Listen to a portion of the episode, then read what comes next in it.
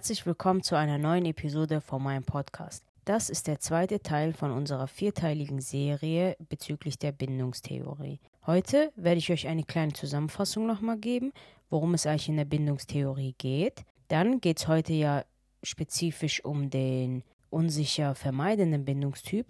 Sprich, ich werde euch Beispiele nennen, ich werde euch Charaktereigenschaften nennen, ich werde euch erzählen, wie es überhaupt dazu kommt, dass jemand so einen Bindungsstil quasi entwickelt. Dann die Verhaltensweisen in Beziehungen und zu guter Letzt, wie man davon wegkommt. Ich bedanke mich jetzt schon dafür, dass ihr zuhört und wir sehen uns gleich.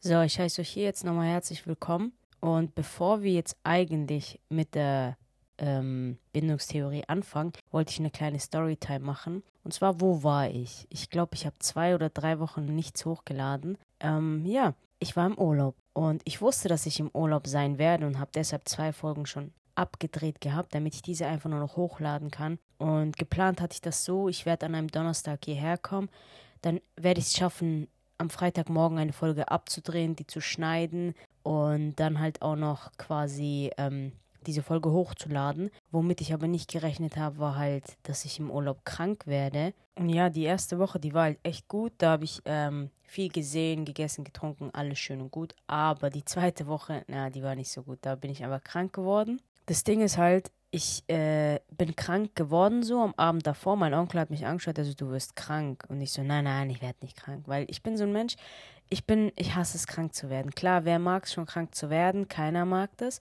Aber so, es gibt ja Menschen, die können sich dann zurücklehnen und sagen, okay, ich bin krank geworden, so, ich bin ein Mensch, kann passieren.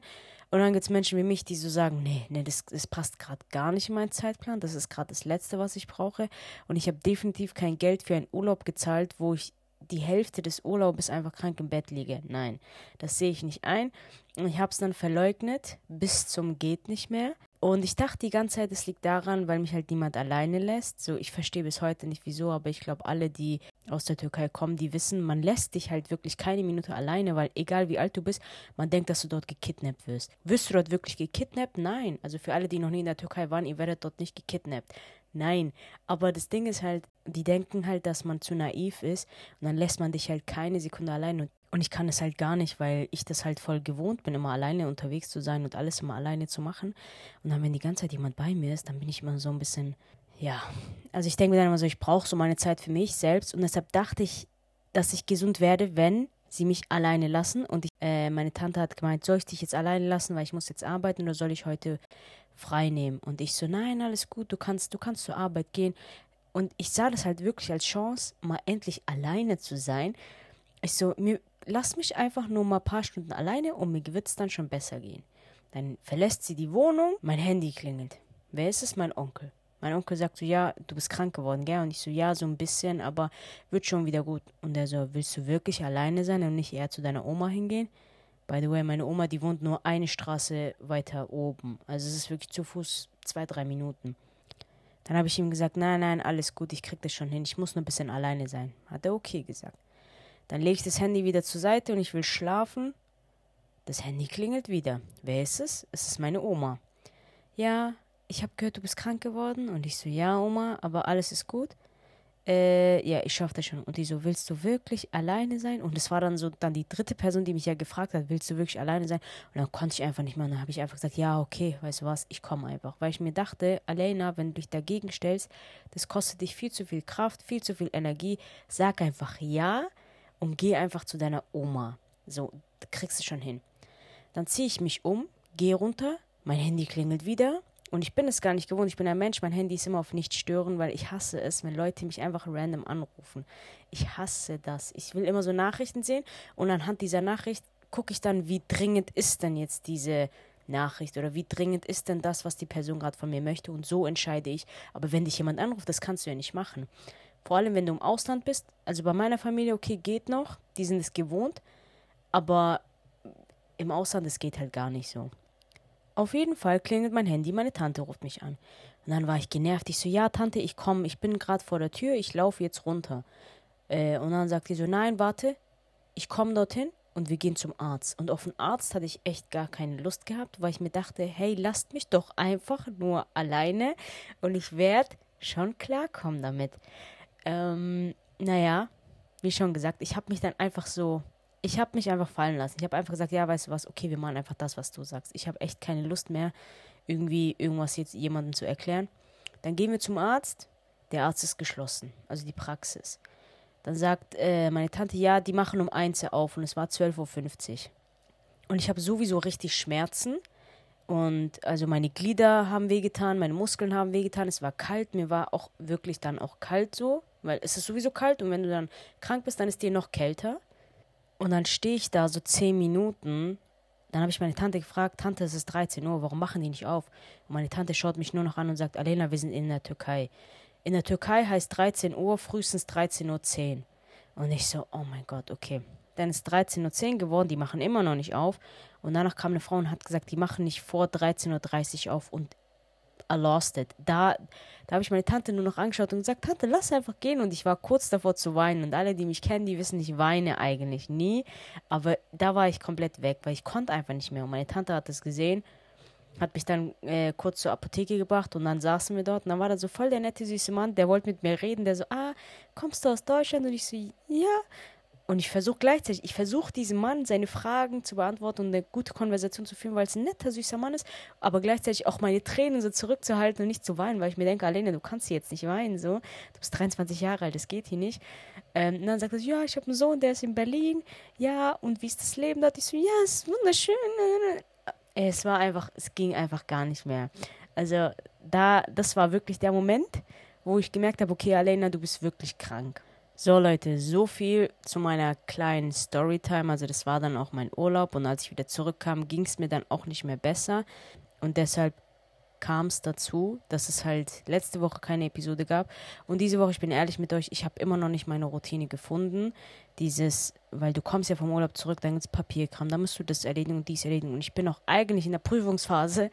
Also, ja, darüber möchte ich echt nicht reden, weil irgendwie, ich verstehe nicht, wie es funktioniert, aber immer in der Prüfungsphase bin ich so richtig am unproduktivsten. Also da kriege ich wirklich gar nichts gebacken, so wirklich gar nichts. Und alles in allem war das der Grund, warum es die letzten zwei Wochen keine Episode gab. Jetzt fangen wir mit dem eigentlichen Thema an, und zwar mit der Bindungstheorie, beziehungsweise dem unsicher vermeidenden Bindungstyp. Für alle, die die Episode letzte Woche, ah, letzte Woche gab es ja keine, für alle, die die letzte Episode nicht angehört haben, ähm, fasse ich das mal so zusammen. Die Bindungstheorie stammt von einem Professor namens John Bowlby. Dieser Mann hat zusammen mit Mary Ainsworth gewisse Experimente geführt und anhand dieser Experimente haben sie herausgefunden, dass jedes Kind im Frühkindesalter, also so im Babyalter, immer eine Bezugsperson hat. Und die Beziehung, die dieses Kind dann zu dieser einen Bezugsperson hat, ist sehr, sehr wichtig, denn das prägt das Bindungsverhalten und das Bindungsverhalten ist ausschlaggebend für alle zwischenmenschlichen Beziehungen. Denn wir kennen es doch alle. Der eine, der mag Umarmungen, der andere mag gar keine Umarmungen. Der eine will viel Aufmerksamkeit, der andere will eher weniger Aufmerksamkeit. Und all diese Faktoren, all diese Eigenschaften, die bringen sich halt im Kindesalter, die dann dieses Kind mit dieser einen Bezugsperson hatte. Mary Ainsworth hat dann so quasi Tests durchgeführt. Es war dann so, dass man das Kind dann genommen hat in einem Zimmer mit der Mutter oder halt mit dem Vater, je nachdem wer halt die Bezugsperson war. Und die beiden haben halt dort in dem Zimmer gespielt. Und dann später hat dann diese eine Bezugsperson irgendwann das Zimmer verlassen. Und dann hat man die Reaktion von den Kindern beobachtet. Und dadurch hat Mary Ainsworth vier verschiedene Reaktionsarten gefunden. Oder besser gesagt beobachtet. Die erste Art war eher so die sichere Art. Das waren dann die Kinder, also nachdem die Mutter weggegangen ist, die waren schon ein bisschen besorgt und so, aber nachdem die Mutter dann wieder reingekommen ist, sind die dann einfach zur Mutter gekrabbelt und die Mutter hat das Kind in den Arm genommen und danach war alles vorbei. Das Kind äh, hat danach wieder die Mutter losgelassen und wollte dann einfach wieder spielen. Also war dann nicht nachtragend. Die zweite Art ist die unsichere ängstliche Art, beziehungsweise der unsichere ängstliche Bindungstyp. Diese Kinder haben, nachdem sie gemerkt haben, dass die Mutter nicht mehr da ist im Raum, angefangen zu schreien und nicht mehr in einem normalen Maße, sondern die ganze Zeit. Nachdem die Mutter dann wieder reingekommen ist, haben diese Kinder immer noch angefangen zu schreien, die ganze Zeit. Also die Mutter konnte das Kind einfach nicht beruhigen. Die dritte Art ist die unsichere vermeidende Art. Darum geht es heute. Diese Kinder haben, nachdem sie gemerkt haben, dass die Mutter nicht da ist im Zimmer, haben sie so getan, als wäre alles in Ordnung. Also sie haben nicht angefangen zu weinen oder sonst irgendwie etwas, sondern einfach die ganze Zeit weitergespielt. Und nachdem die Mutter dann gekommen ist, hat dieses Kind der Mutter den Rücken zugekehrt und die Mutter komplett ignoriert und wollte dann auch nichts mehr mit der Mutter zu tun haben. Sprich, das Kind hat so getan, als wäre alles in Ordnung, aber es war eigentlich nichts für das Kind in Ordnung. Das Kind wollte dann auch, dass die Mutter weiß, dass das Kind sauer und beleidigt auf die Mutter ist. Und zu guter Letzt gibt es den ängstlicheren vermeidenden Bindungstyp. Das ist ein Mix aus dem zweiten und dem dritten Typ. Das waren die Kinder, bei denen man keine klare Reaktion sehen konnte oder kein klares Muster. Es waren dann die Kinder, die zum Beispiel, wo sie gemerkt haben, dass die Mutter nicht mehr im Zimmer ist, angefangen haben zu schreien wie sonst was, aber nachdem die Mutter gekommen ist, irgendwie dann der Mutter den Rücken zugekehrt haben und beleidigt waren. Oder als sie gemerkt haben, dass die Mutter nicht da ist, haben sie gar nichts gemacht, gar keine Reaktion von sich gegeben. Aber nachdem die Mutter gekommen ist, haben diese Kinder angefangen zu schreien. Ja, und anhand dieser Experimente hat man auch langfristig sehen können, dass wenn eine Mutter oder ein Vater immer für ein Kind da war und auch Rücksicht auf die Bedürfnisse des Kindes genommen hat, dann entwickelt dieses Kind eine positive Haltung gegenüber Beziehungen. Sprich, es hat keine Angst, Beziehungen einzugehen oder allgemein auch fremde Situationen. Dieses Kind wird das ganze Leben über nicht in einer Angst leben, denn als Kind ist man ja ständig in so einer Forscherzeit quasi. Also man erforscht alles, weil man ja gar nichts kennt. Sprich, man wird die ganze Zeit mit Situationen konfrontiert, mit denen man davor noch nie irgendwie etwas zu tun hatte. Und wenn du eine positive Haltung hast zu diesen Sachen, wenn du weißt, egal was ich mache, meine Mama oder mein Papa, einer von denen ist immer da und einer von denen wird immer da sein und wird immer auf mich aufpassen, dann wirst du keine Angst haben. Wenn deine Mutter oder dein Vater aber nicht da waren oder nur teilweise da waren, dann hat dieses Kind eine negative Haltung gegenüber Beziehungen und neuen Sachen. Folgen davon können dann sein, dass du einfach unkontrolliertes Verhalten hast, sprich mal bist du extrem eifersüchtig und extrem anhänglich und hast richtig Angst, verlassen zu werden. Oder du hast halt gar nichts davon. Die ist dann wirklich alles komplett egal. Und am Ende des Tages macht die Dosis wirklich das Gift. Also du darfst nie zu extrem sein. Du darfst nie zu eifersüchtig sein und die darf auch nie etwas sowas von egal sein. Du darfst nie zu anhänglich sein aber du darfst auch nicht gleichzeitig so komplett auf Distanz gehen, weil beides am Ende des Tages einfach zu einer Disbalance führt.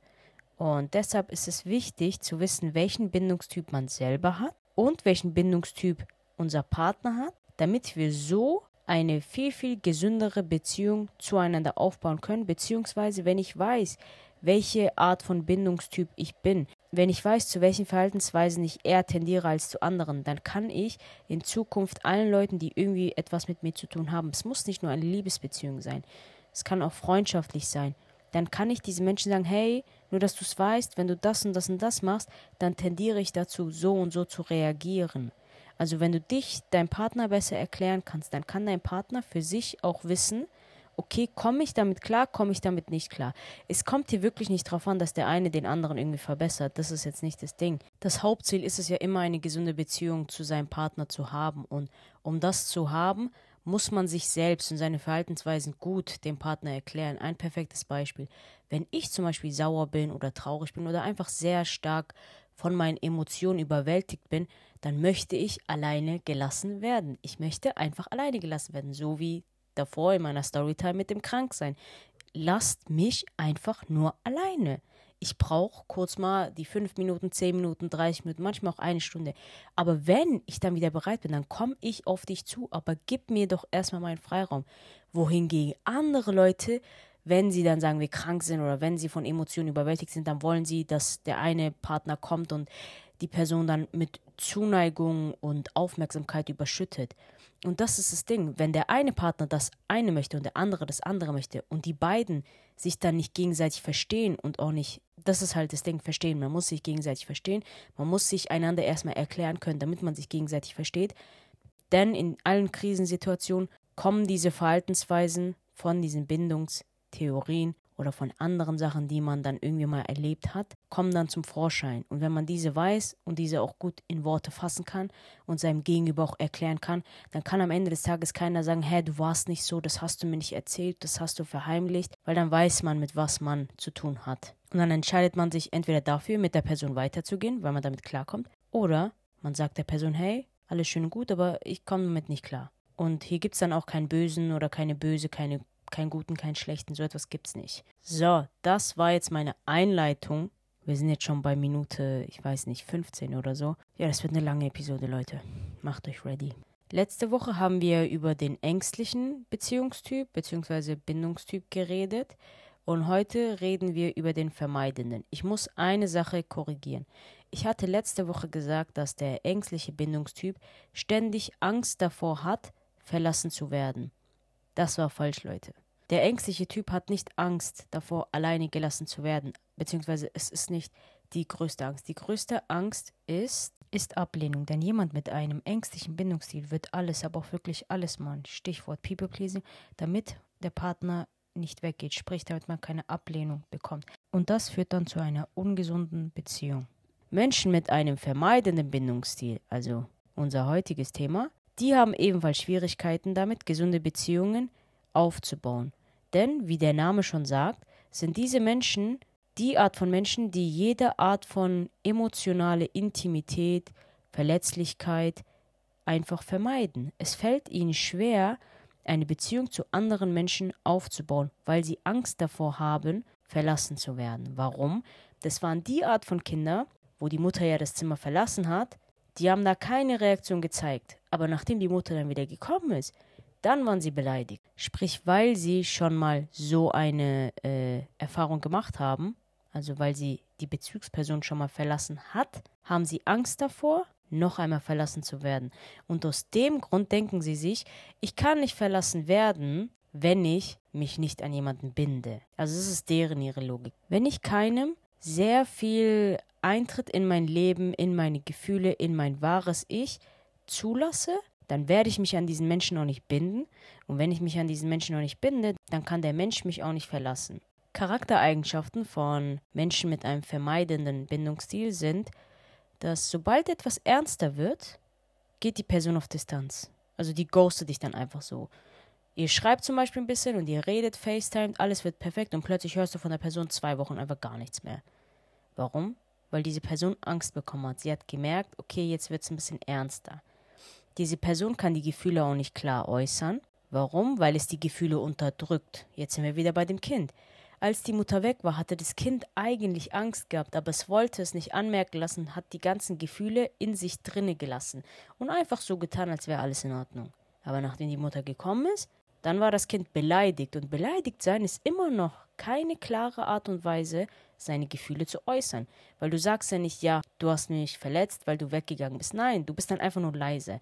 Das sind dann meistens auch die Frauen, wenn dann so Männer sagen, ja, gibt es ein Problem? Die so, hm, nein. Na doch, es gibt ein Problem. Nein, es gibt kein Problem. Bist du sicher, dass es kein Problem gibt? Ich weiß nicht. Denkst du, dass es hier ein Problem gibt? Also wirklich so richtig komische Sachen so. Und ich habe jetzt selber Frauen gesagt, weil, let's be honest, Frauen machen das sehr oft. Also ich, ich finde mich manchmal da drin schon. Drittens, diese Art von Personen, wie schon gesagt, die umgehen jegliche Art und Weise von Intimität.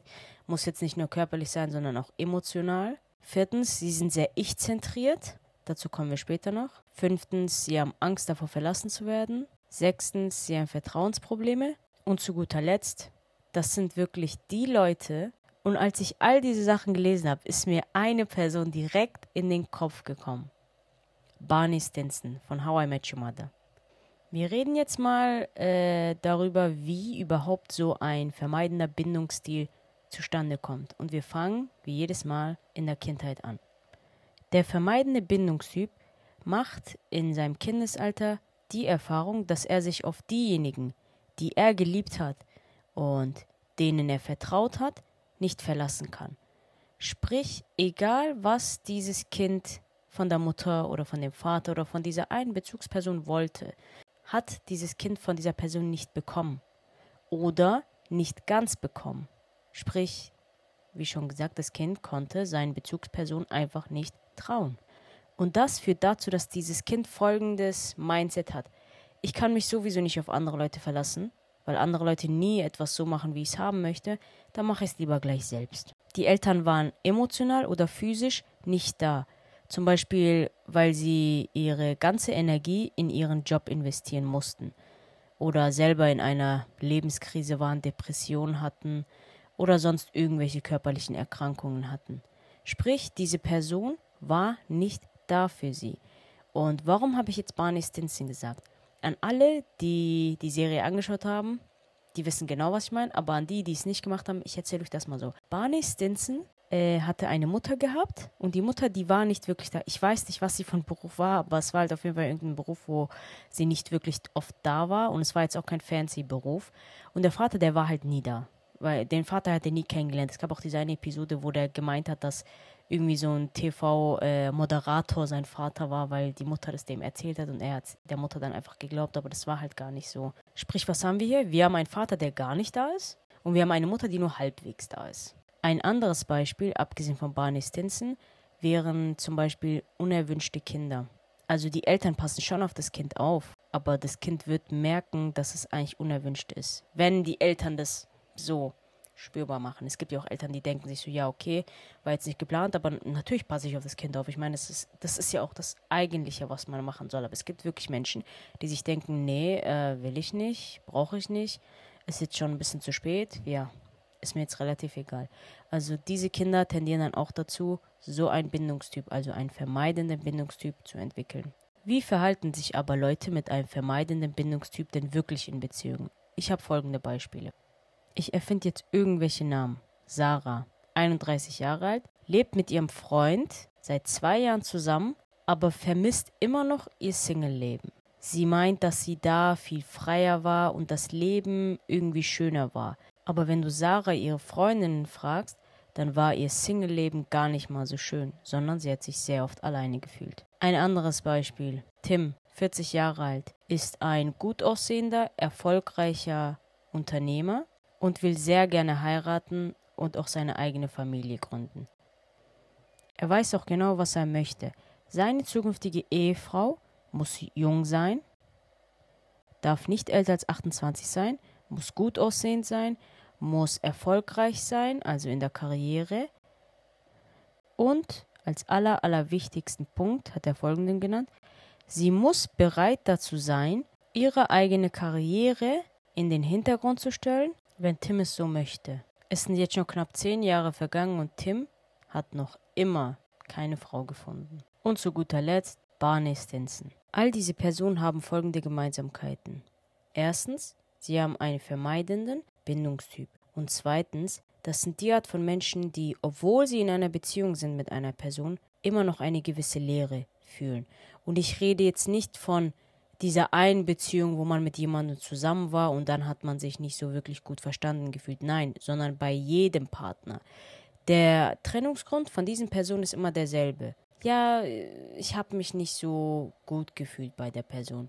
Ja, es kann einmal passieren, zweimal passieren, aber beim dritten Mal, da, weißt du, da fragt man schon so ein bisschen so, hm, liegt es jetzt wirklich an der Person oder liegt es an dir?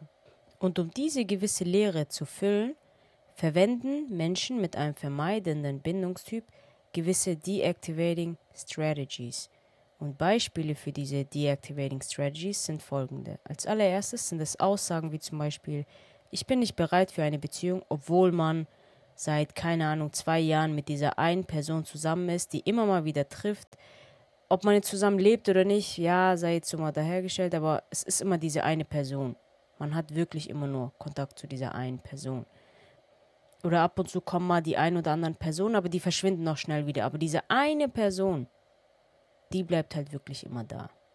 Zweitens, man verwendet kleine Imperfektionen als Ausrede, damit man mit einer gewissen Person äh, nicht in eine Beziehung eingeht. Zum Beispiel, keine Ahnung, ja, also es ist ja eine ganz nette und liebe, aber das rechte Nasenloch, weißt du, da kommt immer so ein Pfeifen und ich komme damit gar nicht klar.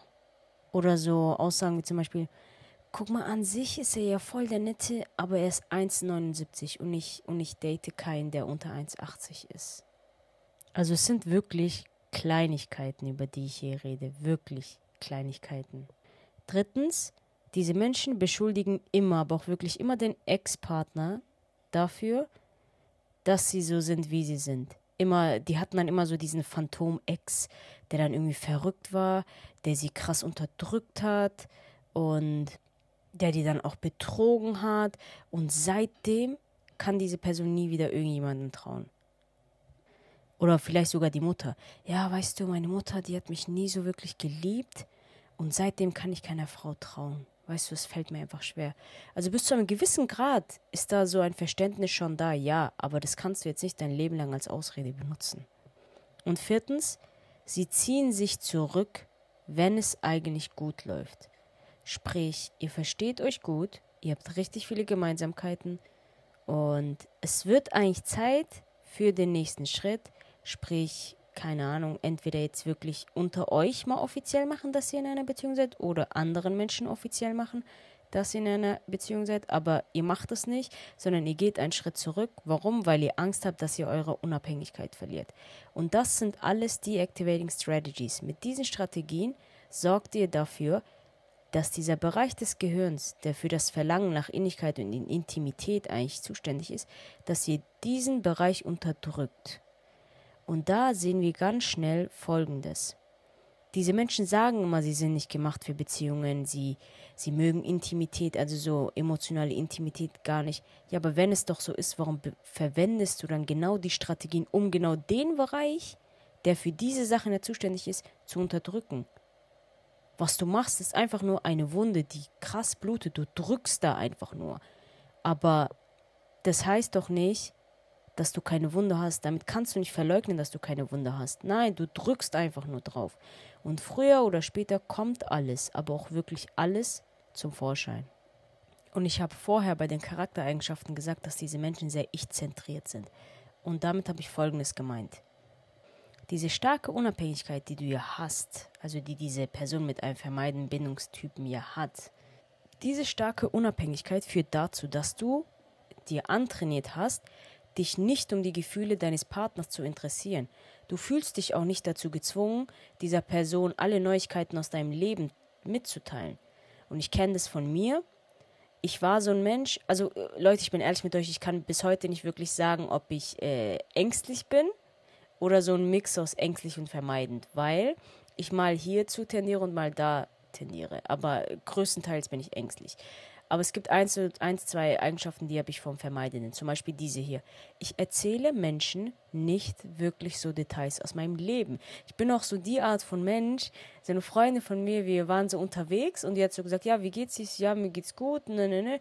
Und dann irgendwie hat die so einen Joke rausgehauen über Epilepsie. Ich so, ähm, also ich fand es jetzt nicht lustig, weil meine Mutter hatte letzte Woche eine Epilepsie-Anfall. Und die so, Bro, also, what the, like, ich weiß jetzt nicht, was, was mich mehr überrascht der Fakt, dass ich dich gerade gefragt habe, wie es dir geht, du hast gesagt ja und jetzt kommst du damit, so dass deine Mutter im Krankenhaus war, weil sie einen Epilepsieanfall hatte. Oder der Fakt, dass das so random kam, so. Also, ja, und dann hat die Freundin mir gesagt, ja, guck mal, du erzählst mir nie Sachen aus deinem Leben, so. Du erzählst mir nie so diese Neuigkeiten. Und ich habe dann so, ich habe das nie so wirklich als Problem gesehen, weil ich mir so dachte, ähm, okay, ich kenne das eigentlich so gar nicht. Ähm, ja, die Freundin, falls du das hörst, du weißt genau. Shoutout on you. Sprich, sie hat dann wirklich zu mir gesagt, Alena, du erzählst mir die Sachen aus deinem Leben und ich fühle mich dann irgendwie so, irgendwie so nicht besonders. Weil ich bin ja nicht einfach so eine Freundin von dir. Ich bin ja schon eine, äh, mit der du sehr gut Kontakt hast. Und wenn ich mit deinen random Freunden auch random mitbekomme, dass, was weiß ich, deine Mutter einen Epilepsieanfall hat, dann finde ich, dann finde ich mich nicht mehr so besonders. Und dann, dann habe ich sie ein bisschen verstanden. Aber ja, das meine ich damit. Diese starke Unabhängigkeit führt dazu, dass diese Menschen einfach gar nicht Rücksicht auf die Bedürfnisse des Partners äh, nehmen. Und der Partner fühlt sich dann immer ausgeschlossen die Person mit einem vermeidenden Bindungstyp, die verstehen dann auch das Problem auch gar nicht. Also es sind dann, also es sind die Menschen, wenn du denen sagst, ja, du erzählst mir nie etwas aus deinem Leben, dann sind es die Menschen, die sagen, hä, ich verstehe jetzt nicht, was das Problem ist. Also ich verstehe jetzt nicht, warum du dem Ganzen jetzt so viel äh, Bedeutung hier gibst. Also die verstehen auch wirklich nicht, dass sie die Bedürfnisse des Partners vernachlässigen. Und mit all diesen Strategien, beziehungsweise mit dieser starken Unabhängigkeit in Klammern, denkt dieser äh, vermeidende Bindungstyp, dass er sich so beschützen kann und so auch die mehr, ich sag mal, autoritäre Person ist. Aber in Wirklichkeit sind sie dann die Ursache dafür, dass sie keine gesunde Beziehung aufbauen können. Und jetzt neigen wir uns dem Ende zu. So, Healing. Was kann man dagegen machen? Das habe ich in der letzten Episode auch gesagt. Äh, wenn du jetzt jemand bist, der mit jemandem zusammen ist, der so einen Bindungstyp hat, als allererstes, es ist nicht deine Verantwortung, diesen Menschen zu heilen. Das ist es nicht. Denn egal wie wir es machen, wir sind zwar nicht zuständig dafür, also wir können nichts dafür, dass wir diesen Bindungstyp haben. Es liegt an dieser einen Bezugsperson, die wir hatten, die hat diese Sachen bei uns ausgelöst, ja. Aber am Ende des Tages können wir etwas dagegen machen und nur wir selber können etwas dafür machen. Wir können nichts dafür, dass es bei uns ausgelöst wurde, aber wir können uns damit beschäftigen. Aber eine Person von außen kann uns darauf hinweisen und sagen, hey, hör dir das mal an, lies dir das mal durch. Ich glaube, das passt so ein bisschen zu dir. Aber wenn die Person, die dann eigentlich diese Eigenschaften hat, es dann verleugnet und nicht wahrhaben möchte, was äh, wahrscheinlich die erste Reaktion sein wird, aber auch später es immer noch verleugnet, obwohl ihr euch sicher seid, dass es so ist, dann lasst die Person einfach los, weil die Person, die sieht in ihren Verhaltensweisen kein Problem und ein Mensch wird sich nur ändern, wenn dieser Mensch ein Problem sieht. Und wenn dieser Mensch kein Problem sieht, dann wird dieser Mensch sich auch nicht ändern. Und wenn sich ein Mensch der selber dieses Problem hat, nicht ändern kann, dann kann eine Person von außen das weniger machen. Aber gehen wir jetzt mal vom Positiven aus. Ihr habt einen Partner, ihr habt ihm das gezeigt und er hat sich gedacht, hm, okay, stimmt. Ich fühle mich jetzt ein bisschen äh, persönlich angegriffen, aber es stimmt. Was kann man dagegen machen? Als allererstes sollte diese Person aufhören, diese Deactivating Strategies anzuwenden. Sprich, sobald sie so ein bisschen Druck merkt und irgendwie versucht dann auf Distanz zu gehen, geh nicht auf Distanz, mach das nicht. Oder wenn die Person sagt, ja, wieso gehst du nur auf Distanz? Dann sag nicht, ja, ich mach's halt einfach so. Sag einfach, guck mal, ich habe eigentlich Angst wegen dem und dem und dem. Und benutze das nicht immer als Ausrede, sondern sag, hey, guck mal, ich tendiere dazu, das und das und das zu machen. Das beste Beispiel bei mir und dieser einen Freundin, die ich habe, also wo sie mir gesagt hat, Alena, du erzählst mir nie etwas aus deinem Leben und so fühle ich mich ja gar nicht wie deine beste Freundin. Da habe ich gesagt, okay, ähm, da hast du recht. Ich tendiere dazu, das zu machen. Und was mache ich? Ich erzähle ihr Sachen aus meinem Leben. Für mich selber hat das nicht so eine große Bedeutung, aber ich merke, dass es äh, für sie schon wichtig ist und äh, am Ende des Tages schadet es mir ja auch nicht. Und deshalb denke ich mir, okay, kann man machen. Zweitens, gib äh, dieser Unabhängigkeit nicht so viel Bedeutung. Leg den Fokus eher auf gegenseitige Unterstützung. Glaub mir, alleine sein ist cool, alleine sein ist wirklich äh, gut. Aber zu lange alleine zu sein, ist nicht gut. Und am Ende des Tages will man doch immer, wirklich jeder Mensch will am Ende des Tages immer, wenn man glücklich ist, man will es irgendjemandem teilen. Also man will es mit jemandem teilen, den Erfolg, den man hat. Und wenn diese Person nicht da ist, dann, ähm, dann ist das Alleine sein auf einmal nicht mehr so cool.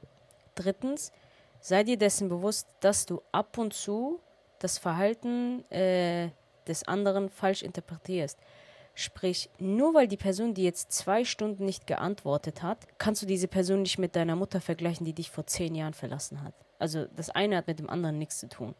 Dich wird nicht immer jeder verlassen. Und glaub mir, wenn ich, wenn ich es geschafft habe, diese Angewohnheit loszuwerden, glaub mir, dann schafft das jeder, weil bei mir sind auch schon die ein oder anderen Freundschaften deshalb in die Brüche gegangen.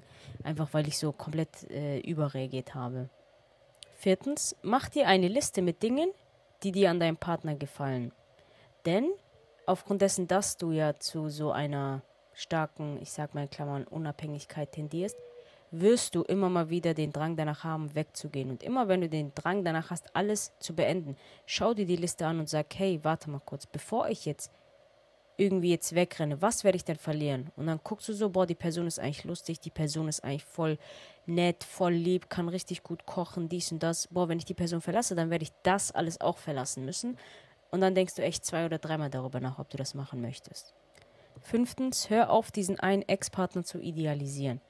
Ja, dein Ex-Partner war vielleicht ein gut aussehender und war vielleicht witzig und alle fanden ihn charmant, aber es gab einen Grund dafür, warum dieser Ex zu einem Ex wurde. Sprich, so perfekt konnte dieser Partner auch gar nicht sein. Oder wenn dein Ex dich betrogen hat.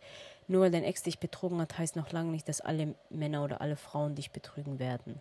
Und zu guter Letzt, hör auf daran zu glauben, dass es den einen Partner gibt der nicht zu alt ist, nicht zu jung ist, gut aussehend ist, aber nicht zu gut aussehend ist, dass andere Frauen ihn auch attraktiv finden, lustig ist, aber nicht zu lustig ist, dass man ihn nicht mehr ernst nimmt, der perfekte Familienmensch ist, aber irgendwie auch bereit ist, alles stehen und liegen zu lassen und irgendwie auf eine Safari-Reise mit dir zu gehen. So, nein, so etwas gibt es nicht.